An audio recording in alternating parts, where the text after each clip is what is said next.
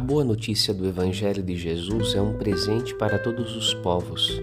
Encontrar Jesus por meio de Sua palavra, escutá-lo e seguir seus passos, corresponde à alma de nossa religião.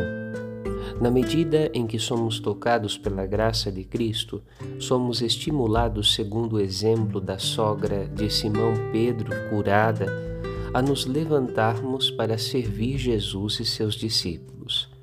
Somos convidados a colaborar para que o caminho da palavra de Deus seja eficaz e alcance a todos, mesmo que nos sintamos pequenos e limitados.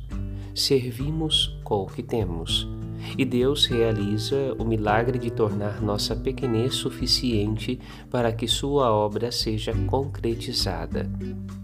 A sogra de Pedro, no Evangelho de hoje, uma vez curada, era dona de casa e colocou seus dons a serviço. Padre Rodolfo